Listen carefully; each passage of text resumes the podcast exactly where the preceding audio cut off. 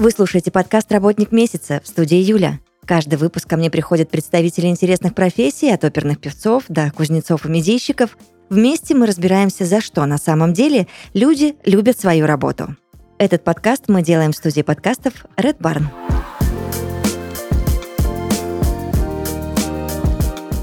Антон Скобин, коммерческий директор компании «Слерм», сегодня в подкасте «Работник месяца». Здравствуйте вам. Добрый день, очень приятно. Очень рад быть сегодня с вами. Я тоже рада. Надеюсь, что у нас э, случится с вами интересный, честный диалог, потому что вопросов э, приготовила для вас немало. Но давайте, Антон, вначале разберемся, чем занимается компания «Слерм». А, У нас э, интересная ниша, на мой взгляд. Мы занимаемся обучением IT-инженеров. И на ум приходит сразу куча курсов, э, типа войти в IT, стать э, разработчиком из парикмахера. Нет, мы не про это. Наша э, целевая аудитория – это уже состоявшиеся айтишники, которые уже работают на серьезных работах, занимаются какими-то серьезными вопросами, и им нужно дообучиться. Им нужно освоить какой-то новый сложный инструмент, а иногда даже не освоить, а проверить и углубить свои знания. Бывают разные сценарии. Например, э, компания думает над Мгм. тем, чтобы внедрить какой-то дорогой э, инструмент, какое-то дорогое решение. И это внедрение, оно на глазок стоит, например, там 50-100 миллионов рублей. И их э, лидеры, технические лидеры, ключевые сотрудники приходят к нам учиться, чтобы в учебном проекте, заплатив, например, там 200 тысяч, пощупать, как это решение выглядит. И часто они принимают, э, принимают решение, пардон, с тавтологией. Они приходят к выводу, что они внедрять это у себя не будут. Они изучили инструмент и сэкономили много времени и много сил сразу на старте, поняв, что им это не нужно. Или наоборот, они изучили инструмент и поняли, что именно в нем решение их проблем и их задач. Или, например, эксплуатация какого-нибудь сложного инструмента, единственная ошибка в этой эксплуатации может компании дорого стоить. Она может стоить ей часы простоя какой-нибудь крупной компании. Представьте себе, например, какой-нибудь э, банк онлайн, который полчаса недоступен. Сколько это стоит в деньгах? Это катастрофа, согласна. Часто бывает так, что э, там час простоя стоит большие миллионы. И когда человек, который отвечает за работу с этим инструментом, видит какую-то конкретную настройку, на которую он не обращал внимания, какую-то конкретную рекомендацию, мысль, которую он упустил, и идет и внедряет это в свой проект, исправляет потенциальную ошибку, потенциальную угрозу, то вот эти пять минут лекции и пять минут работы могут окупить 10 раз все это обучение.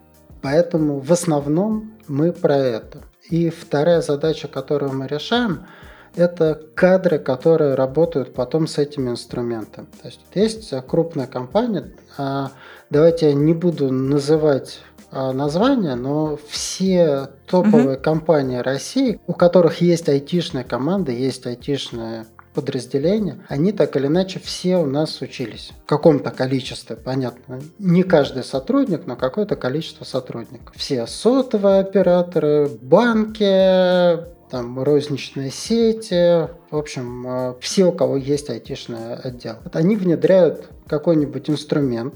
Есть э, core team, основная команда человек 10 20, которая хорошо в нем разобралась. Они его внедрили на всю компанию. А теперь им нужно еще 200 человек, которые умеют с этим инструментом работать на местах. В местных офисах, в каких-то локальных командах. И вот мы помогаем подготовить, обучить эти 200 человек, которые потом займутся такой рядовой эксплуатацией, рядовыми проблемами и задачами. Ну, вы частично уже ответили на мой второй вопрос, в принципе, да, для кого а, вы делаете курсы. Но, может быть, вы немножечко подробнее расскажете, какие вы делаете курсы. Я, наверное, начну с истории нашей компании. Давайте. Мы сделали первый курс для себя. У собственника компании есть другой бизнес, который занимается системным администрированием. И нам нужно было конкретные знания распространить от двух специалистов на всех сотрудников. Мы решили сделать внутреннее обучение, и потом пришла в голову мысль предложить билеты людям, и в результате мы вот на ровном месте собрали 50 человек гостей, и поняли, насколько заряжена и важна эта тема. Мы начали обучать а, людей такому инструменту, как Kubernetes. Это инструмент, сделанный в Гугле для того, чтобы строить большие отказоустойчивые системы. Если вы посмотрите на какое-нибудь приложение, допустим, Яндекс Такси. Это не конкретика, я не знаю, что конкретно происходит в глубине Яндекс Такси, но это хороший пример. Угу. Это приложение должно быть доступно всегда. Вы, когда заказываете такси, хотите, чтобы немедленно, в тот момент, когда вы запустили его на телефоне, оно подключилось к серверу, нашло для вас машину, отправило водителю заявку, водитель ее принял и поехал к вам. Для вас ситуация с тем, что например, подвис сервер, и вы не можете получить ответы, вам показывают, типа, ждите, вот мы сейчас свяжемся, да? Неприемлемо. Угу. Такси не книжка, вы ее не будете ждать 10 минут. И книжку-то не будете, а уж такси точно. Более того, сам этот сервис такси, он очень сложный. Например, есть блок, который отвечает за определение вашего адреса. Блок, который отвечает за поиск машин принять у вас деньги, передать ваше сообщение таксисту, поставить звезды ему на выходе. Да, это куча конкретных задач, которые должны решаться по-хорошему, по отдельности. Вы готовы смириться с тем, что у вас не пройдет оценка, вы не сможете оценить водителя, но не готовы с тем, что у вас не пройдет оплата. Угу. И получается у нас сложное приложение с кучей кусков, кучей так называемых микросервисов, которое должно быть доступно для всех всегда. Если с той стороны что-то сломается, у системного администратора не будет времени чинить. Представьте себе, сколько времени занимает починка, например, сгоревшего сервера. Я, к сожалению, не могу представить. А, у меня нет этих знаний в голове. В любом случае счет идет на часы.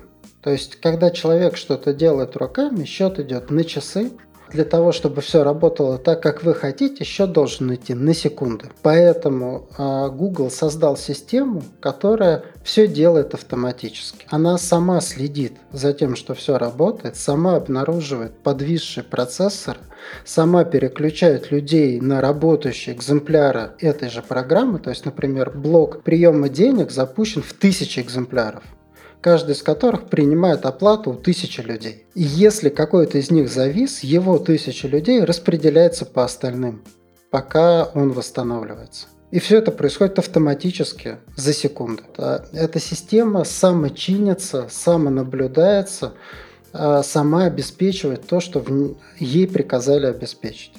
На ней сейчас работает очень много всего в современном мире. Наверное, основные компании, которые сейчас не пользуются, это те, кто за свои деньги создал что-то еще более совершенное. То есть какие-то совсем гиганты, у которых есть свои личные решения.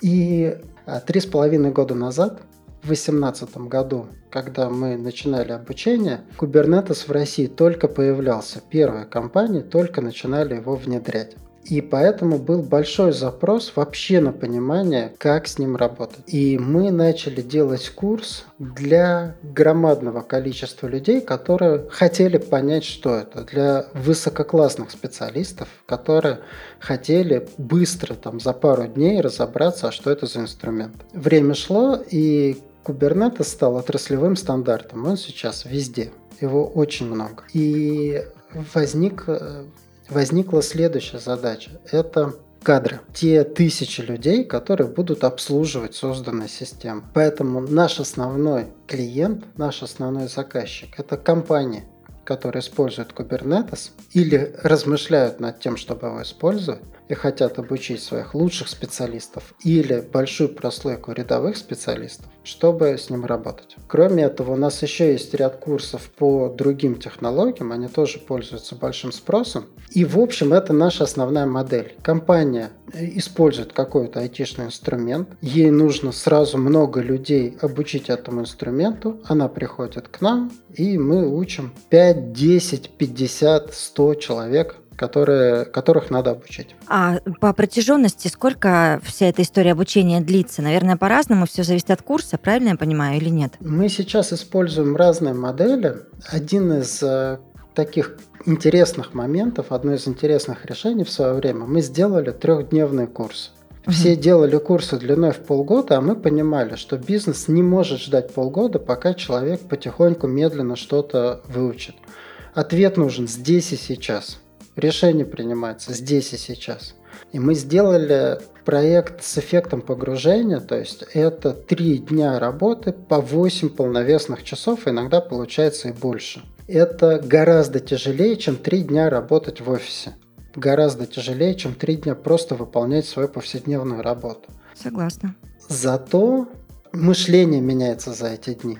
Это как языковое погружение. Три дня угу. непрерывно поговорите на английском языке с англоговорящей аудиторией, и вы начнете думать на английском, начнете вообще по-другому воспринимать э, коммуникацию. Так и здесь. Три дня поработайте с э, конкретным инструментом, и вы начнете воспринимать задачи по-другому воспринимать свою работу по-другому. Поэтому наш основной продукт, наш основной подход, этот инструмент можно освоить за три дня. Потом со временем оказалось, что есть спрос на более медленное освоение. Есть инструменты, которые требуют более медленного освоения. И мы начали на это реагировать, мы начали предлагать и более плавные варианты обучения, начиная от видеокурсов, где вообще нету фиксированного графика, фиксированных дат, угу. проходи в комфортном режиме. И сейчас очень большой популярностью пользуется прохождение в потоке, как мы это называем, когда там 10, 20 или 50 человек одновременно стартует, одновременно смотрят э, записи уроков, одновременно выполняет практику, например, два урока в неделю понедельник, и в среду открывается следующий урок, и идут регулярные встречи, обсуждения. И когда все люди одновременно одну и ту же задачу решают, они в чате начинают помогать друг другу, обмениваться своим опытом, задавать вопросы, потом на встречах э, обсуждать, что они поняли. Это создает некий ритм, это помогает людям проходить. Но, повторюсь, основной наш подход – это трехдневный, мы это называем интенсив. Поняла. Вот. А сейчас немножечко отойду в сторону. Мне просто очень mm-hmm. интересно ваше личное мнение. Я общалась с вашими коллегами из других стран, из других городов а, других компаний. И у меня почему-то, Антон, сложилось мнение, что рынок обучающий уже перенасыщен, и, скорее всего, а, уже выпустилась какая-то орда айтишников разных направлений, да, и знаете, вот как раньше было много юристов и э, экономистов, вот также mm-hmm. сейчас с айтишниками, а, на что ваши э, коллеги заявили мне, что нет, Юля, на самом деле это не так, и э, хороших специалистов очень мало, и мы только здесь в начале пути, и рынку есть куда развиваться. Вы что думаете по этому поводу? Прямо сейчас мы ищем людей в тех специальностях, которым сами не обучаем, и не можем их нанять.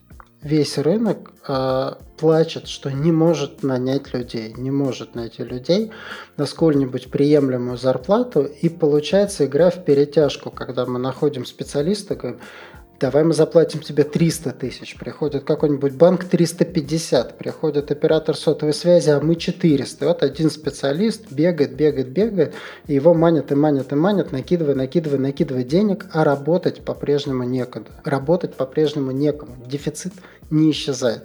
При этом мы говорим о специалистах как минимум среднего уровня. Так. Сейчас Интересно. громадная волна так называемых вайтишников, от слова «войти в IT», то есть людей, которые прошли какой-то свой первый курс, и им нужно получить первую работу, им нужно набрать первый опыт.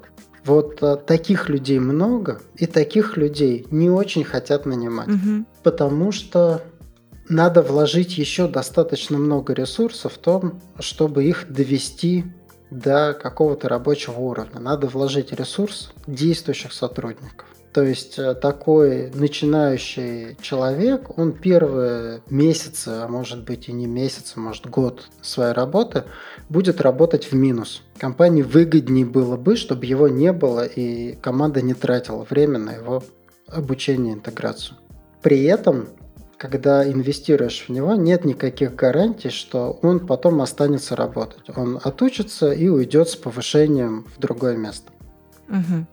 Поэтому таких людей действительно много, и им тяжело. Тех, кто на каком-то хотя бы среднем уровне, громадный дефицит. И мы как раз дообучаем уже работающих специалистов. У нас сейчас курса по вхождению с нуля нет. Кроме того, мы, например, у себя запустили стажировку, чтобы людей, которые прошли наши курсы, да, обучить, дать им какое-то количество практических заданий, подготовить их к тому, чтобы они взяли своих первых клиентов, свои первые проекты и выполнили. Повторюсь, мы лично больше про системное администрирование, про так называемую эксплуатацию. И у нас есть стажировка для системных администраторов, по итогам которой мы какое-то количество людей нанимаем к себе на работу. И все больше и больше компаний хотят и запускают такие стажировки у себя. Вот. Поэтому, да, с одной стороны, перепроизводство таких вот начинающих совсем зеленых э, сотрудников есть. С другой стороны, до обучения тех, кто уже работает в IT, это громадный рынок, и он не кончится. Эти люди будут учиться всегда. Пока они работают, они всегда будут чему-то учиться. Вы уже частично и на следующий мой вопрос ответили, но давайте все-таки разберемся а, конкретнее, кто ваши клиенты. Вы же рассказали, что это люди работающие. Я, наверное, чуть-чуть вернусь назад. Наш основной клиент – это компании. Компании платят за то, что мы обучаем их сотрудников тем инструментам, с которыми им потом предстоит работать. Так же, как люди на заводе не покупают себе станки – айтишники не покупают себе курсы по конкретным продуктам, конкретным инструментам, которые нужно использовать на работе. Исключение – это те, кто хочет поменять работу или, например, поменять проект. Они хотят войти в какой-то сложный проект в своей компании, идут сами оплачивать себе обучение, чтобы потом сказать «А, дайте мне попробовать, дайте мне возможность.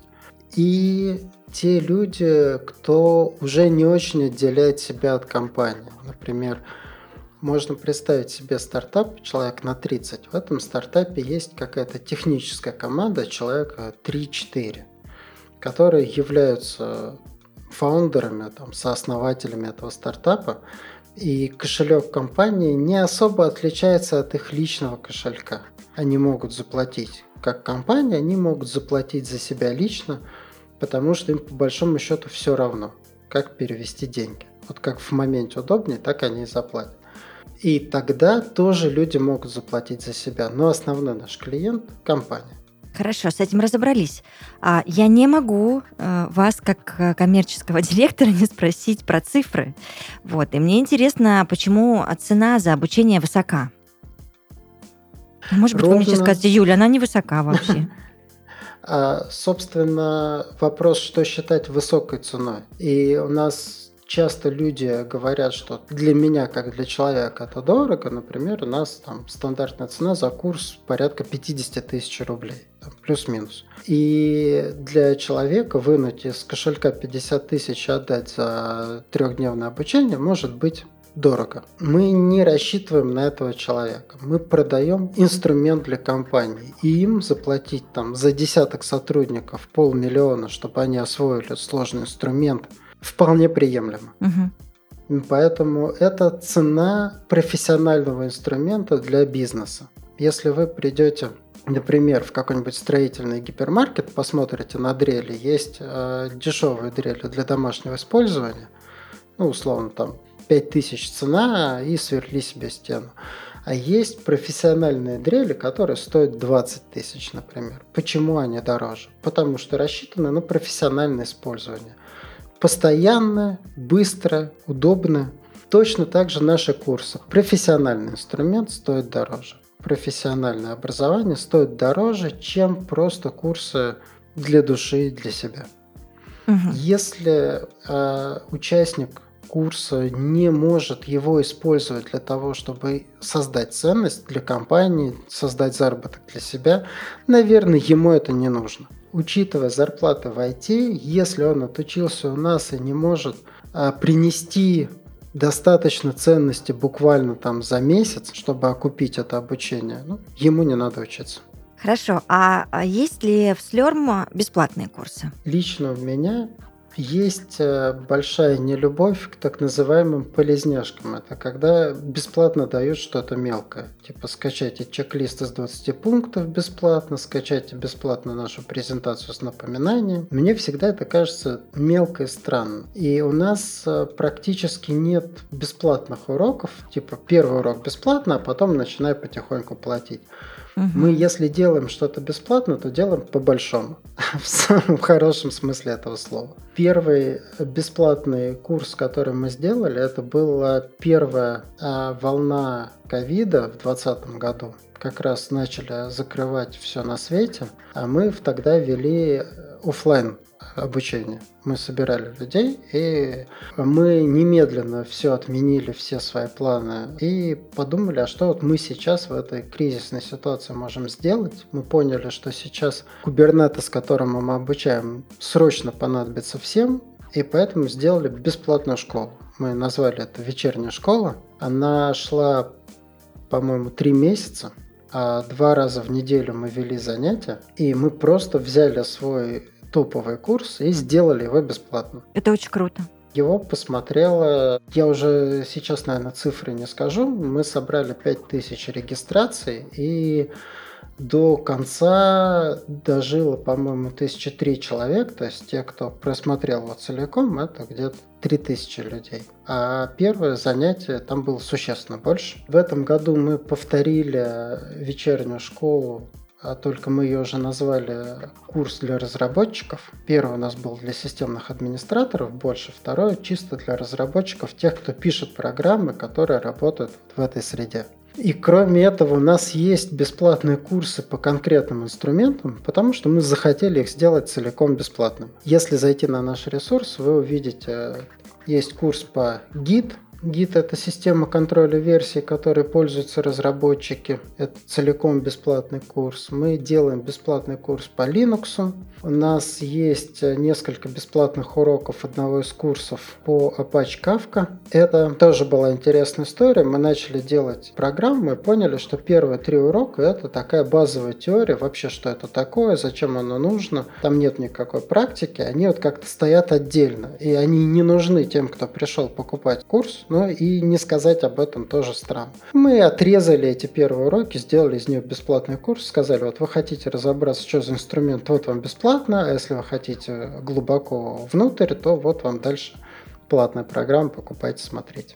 Поэтому я думаю, бесплатные курсы мы продолжим делать и дальше, и мы продолжим делать большие интересные штуки бесплатно. Это очень-очень здорово. Давайте выяснять, ну, вы уже, в принципе, тоже рассказали, что корпоративное обучение — это практически ваше все, да, и вы работаете с компаниями. А, есть ли какая-то разница в цене на корпоративное индивидуальное обучение, или же все для всех одинаково? У нас есть такая вещь, как корпоративное обучение. А для нас корпоративное обучение – это когда компании надо обучить человек 30 и больше. Если компании нужно обучить там, троих, пятерых, то они их обучают в общем потоке на общих основаниях. Они покупают 5 билетов на курс и приходят вместе с другими. А наша цена на корпоративное обучение стартует с 500 тысяч в день. И это становится выгодно как раз в районе 30 студентов. То есть э, студентами мы называем тех, кто обучается. 30 участников. Это примерно та точка, когда купить билеты на этих людей на курс стоят столько же, сколько заказать обучение в офисе. Цена зависит от конкретных вещей, от программы, от кастомизации, от даты может зависеть. Но в целом вот как-то так. И самое интересное это кастомные варианты, когда компании нужно обучить чему-то своему, не стандартному, тому, чему у всех, а у них есть какой-то личный запрос, и мы делаем курс под них. И есть компании, которые на обучение отправляют большие группы людей. Например, э, мы несколько раз делали обучение на 100 плюс человек. И, понятно, это гораздо выгоднее делать в корпоративном формате. Очень интересно, как вы относитесь к скидкам? Наше отношение к скидкам, оно определяется двумя вещами. Первое, цена наших курсов большая, но не заряженная. Когда мы продаем курс за 60 тысяч, большая часть этих денег идет на производство. и на существование компании, на существование структуры, которая эти курсы доставляет пользователям. Если мы начнем распродавать эти курсы э, сильно дешевле, мы не сможем работать, мы закроемся. Поэтому мы не пошли путем э, давайте поставим цену в 100, потом скинем за 50, продадим. Мы сразу ставим цену 50. Угу. Второе – это основной наш покупатель – компания. Компаниям не так интересны скидки. Им гораздо важнее ценность, им гораздо важнее быстро и качественно обучить своих людей, чем сэкономить там, пару десятков или пару сотен тысяч на этом обучении. У нас бывают скидки, мы обычно делаем скидки два раза в год. Тогда, когда ими могут воспользоваться те самые живые люди, те, кто платит за себя сам они проходят очень быстро, компании просто не успевают, как правило, сообразить и использовать. Это Черная пятница и это обычный первомайский праздник. Последние два года в первомайские праздники у нас были вынуждены выходные, и мы как раз, глядя на это, делали большие скидки, чтобы люди, которых отправили в вынужденный отпуск, могли это время использовать для саморазвития, самообучения. Но в целом я считаю, что если бизнес может позволить себе большие регулярные скидки, он может позволить себе просто уменьшить цену. Ну, все логично вполне.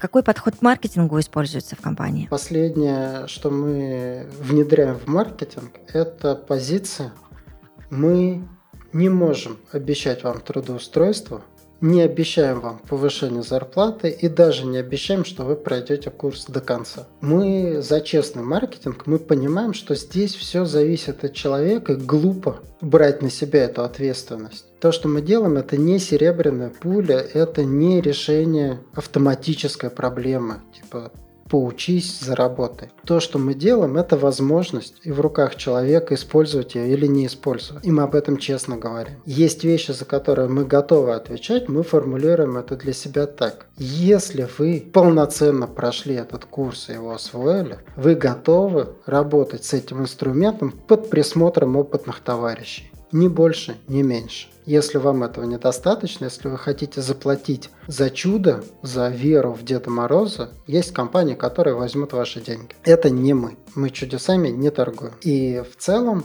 мы хотим и стараемся делать честный веселый маркетинг. В частности, мы сейчас работаем с крупными компаниями, и мне кажется, одна из причин, почему нас выбирают как подрядчик, мы можем делать веселый, безалаберный, разухабистый маркетинг, всякие лубочные картинки, шутечки, потому что мы любим веселиться и развлекаться. Серьезная компания не может выводить на рынок свой продукт в духе там «Эй-ей, посмотрите, как у нас весело и забавно». А мы можем выводить чужой продукт или рассказывать о других компаниях в таком тоне. В целом, наверное, вот такая честность, открытость и веселье – это основные моменты, на которые лично я делаю упор в маркете. Иногда получается фигня. Честно скажу, если в чем прелесть строгих пресс-релизов, они всегда одинаково строгие. Когда делаешь что-то весело, нет-нет, да сделаешь какую-нибудь дичь. И время от времени нам прилетает, время от времени мы сидим, смотрим на то, что сами наделали, думаем, блин, что-то мы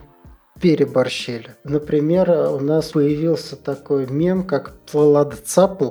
Мы писали какой-то лубочный комикс, и там была фраза добрым молодцем, и М выглядело похоже на ПЛ. И вот этот вот молодцем превратилось в плалацепл. Или добрым молодцем Роква, плалацапл. И мы теперь смотрим, а не сделали ли мы очередной плалацапл. И у нас, в принципе, мы стараемся к себе относиться с юмором. Например, на вечерней школе по Kubernetes, с которой мы запустили в этом году, мы ее делали вместе с Mail.ru Cloud Solutions и Intel. Mail.ru теперь VK Cloud Solutions, у них недавно прошло, у них недавно прошел ребрендинг. И мы собрали 15 тысяч регистраций, а первый урок у нас просмотрел 43 тысячи человек. Вводный урок на тему того, о чем мы вообще тут будем заниматься. сейчас вот где-то 1003 стабильно смотрят последние уроки. Мы собрали большую часть этих людей в телеграм-канал, и они там сейчас больше 6 тысяч человек, начали писать одни и те же вопросы. А будет ли запись? А когда старт? А что случилось? Мы сделали набор стикеров, типа все в порядке, запись будет, все в порядке, кабинет лежит, все в порядке, вечером начнем, и прям вот отвечали стикерами в чате. Кто-нибудь очередная запись будет, бам, и я смотрю, уже подтянулись наши участники, они уже начали эти стикеры друг другу кидать. Причем мы это сделали за пару часов. То есть с утра меня начали бомбить этими вопросами. С утра мы собрали канал, меня начали бомбить. Я попросил своих ребят сделать стикеры, к обеду они были готовы, и дальше уже мы развлекали ими людей. Наверное, еще одна наша ценность – это делать маркетинг быстро. С утра пришла в голову идея, к обеду мы уже что-то нарисовали, что-то запустили, к вечеру собрали регистрации и стартовали. У нас были мероприятия, которые мы запустили за три дня. От момента, когда к нам пришла в голову идея, до момента старта. На первую вечернюю школу от первой идеи до первого урока ушло две недели.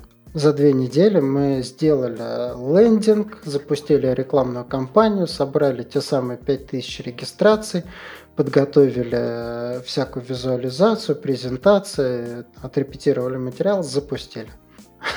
Это я, я не знаю, как вам это удалось, честно. У меня эти сроки в голове не укладываются просто.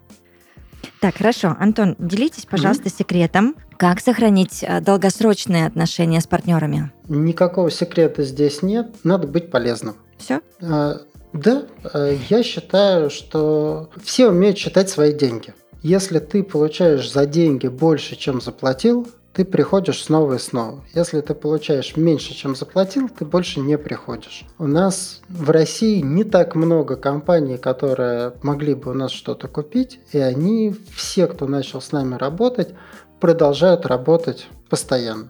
Мы со всеми выстраиваем долгосрочные отношения вплоть до какой-то уже там стандартной закупки на год, когда компания приходит и делает заказ на следующий год в каком-то виде, мы находим варианты. Как э, предсказать, что им понадобится, как гибко все это настроить. И для меня долгосрочное сотрудничество – это показатель работы. Вот все говорят про KPI, KPI, какие KPI. Вот мой личный KPI простой – пока с нами хотят продолжать работать, мы все делаем правильно. Если от нас начинают уходить клиенты, значит мы где-то делаем какую-то дичь. Расскажите, кто создает курсы, кто создает программы обучения? Мы начинали с того, что опирались на внутреннюю экспертизу, на собственных специалистов. И быстро стало понятно, что нам своих специалистов недостаточно. Мы знаем не все.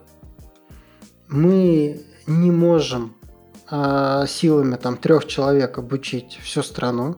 Поэтому нам нужно искать новых создателей, новых авторов. И мы сделали ставку на то, что мы умеем тиражировать опыт лучших из лучших мы находим э, спикеров э, в крупнейших компаниях. Например, один из курсов мы создавали с одним из технических лидеров Booking.com. Он занимался конкретным направлением у себя в компании, и он вместе с нами сделал курс по этому направлению мы помогли человеку, который очень много знает и очень дорого стоит, транслировать свои знания в сотни участников. И это, наверное, одна из основных наших фишек – искать тех, кто разбирается. Бывает так, что по какому-то продукту на всю страну есть экспертиза у десятка человек. Точнее, я думаю, в глубине каких-то очень крупных компаний сидят какие-то очень зашифрованные люди, которые тоже знают, угу. но в каком-то общественном пространстве доступно для коммуникации, доступно для мира, там десяток человек, которые разбираются в теме.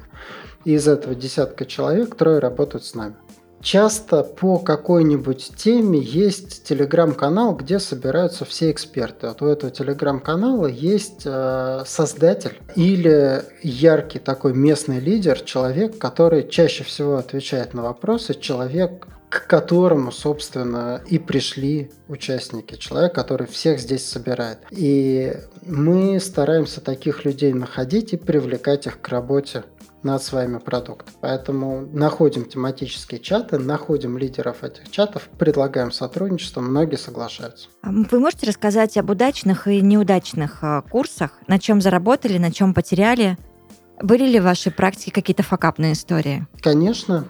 Самый, так сформулирую, самый большой доход мы получили с курса по Kubernetes, потому Мгм. что в нескольких видах и в разных инкарнациях он снова и снова, снова и снова продается. А самый, наверное, жесткая история – это был курс по agile. Среди разработчиков есть а, гибкие методологии разработки. Это конкретная, конкретный подход, философия и конкретное решение по тому, как в условиях неопределенности а, разрабатывать продукт. И у нас были клиенты, которым нам казалось, agile прям очень нужен. Вот это прям решение их проблем. Вот мы сейчас их обучим, и они все свои процессы перестроят и наконец-то нормально заживут. И мы сделали курс даже два раза. Мы записали видеокурс, и мы провели мероприятие в Москве, и на него не пришел почти никто. То есть мы в этот процесс несколько миллионов